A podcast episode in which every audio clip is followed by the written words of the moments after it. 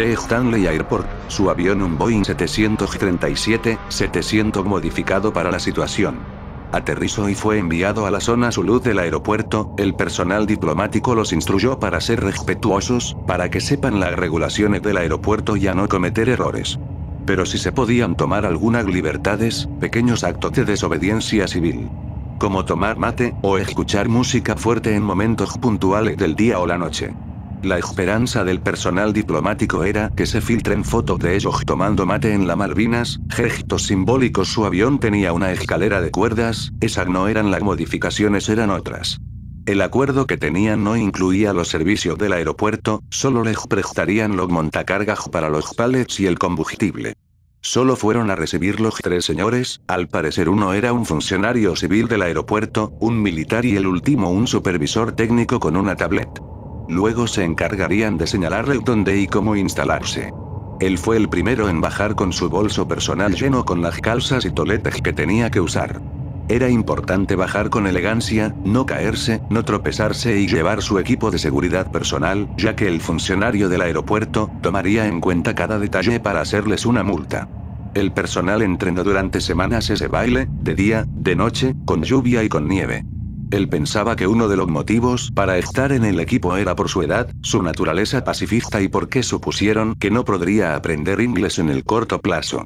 Era una mañana fría del 2 del abril, cuando su pie izquierdo tocó tierra, con un saltito ya estaba ahí, listo para hacer su trabajo.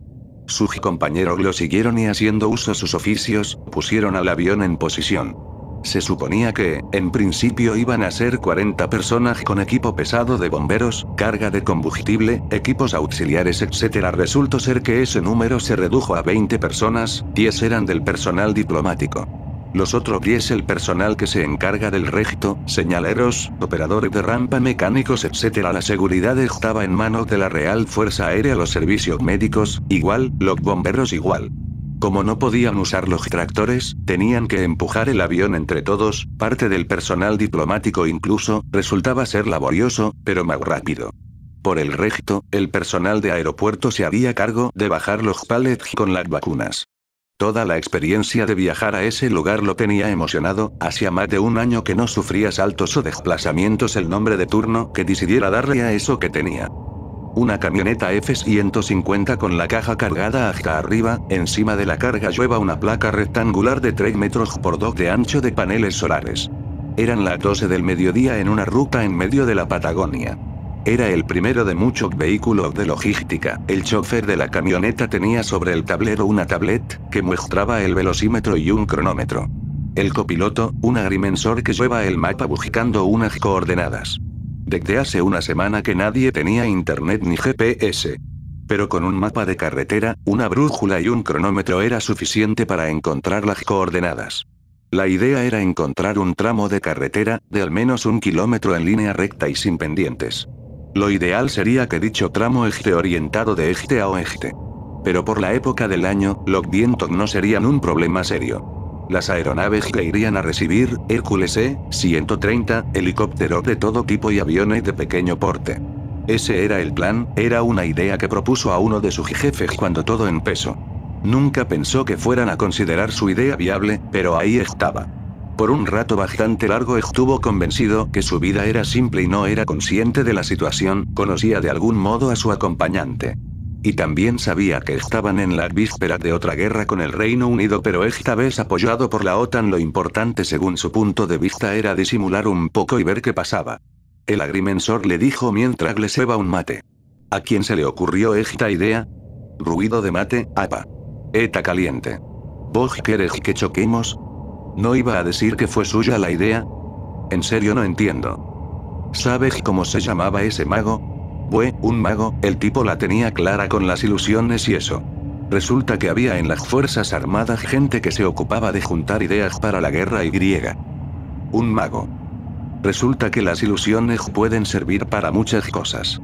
Y el tipo adaptó algunos trucos para despistar a los... Si decirlo nazis, yo me tiro en movimiento de esta camioneta.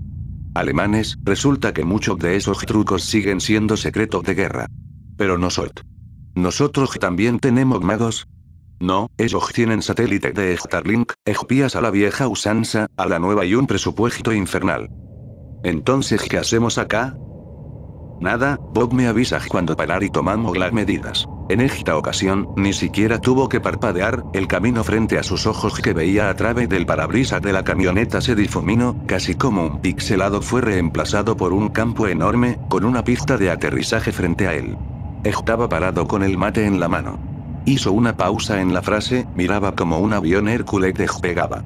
Pestañó una vez y empezó a sentir la diferencia de temperatura, sin mover la cabeza, bajó la mirada hacia lo que tenía en la mano izquierda, e inmediatamente pensó en su mano derecha. Es la mano que usa para manipular su teléfono, mirar su teléfono era un modo que tenía para resolver alguna de sus dudas, pero también significaba abrir una puerta difícil de cerrar. La última vez que hizo eso, pensó que despertaría de un sueño. Estaba hablando con una chica y un chico, ambos adolescentes, no recordaba cuál era el punto de la charla, pero sacó su teléfono celular para mostrarles una imagen. Y los jóvenes se sorprendieron mucho. Cierto. Se dijo, en 1997 y se sacó una foto con la chica. En esa ocasión funcionó, se despertó o perdió registro de lo que pasó después. Pero no siempre funcionaba. Este paisaje frío y desolado, volvió a desaparecer y fue reemplazado por la carretera. El alivio de ser un pasajero en un trencito fantasma, es que la narrativa no la controla uno, pensó, si aparece un esqueleto y eso te da mucho miedo, te asustas, pero íntimamente sabes que va a doblar bruscamente y va a aparecer una bruja con los ojos brillantes.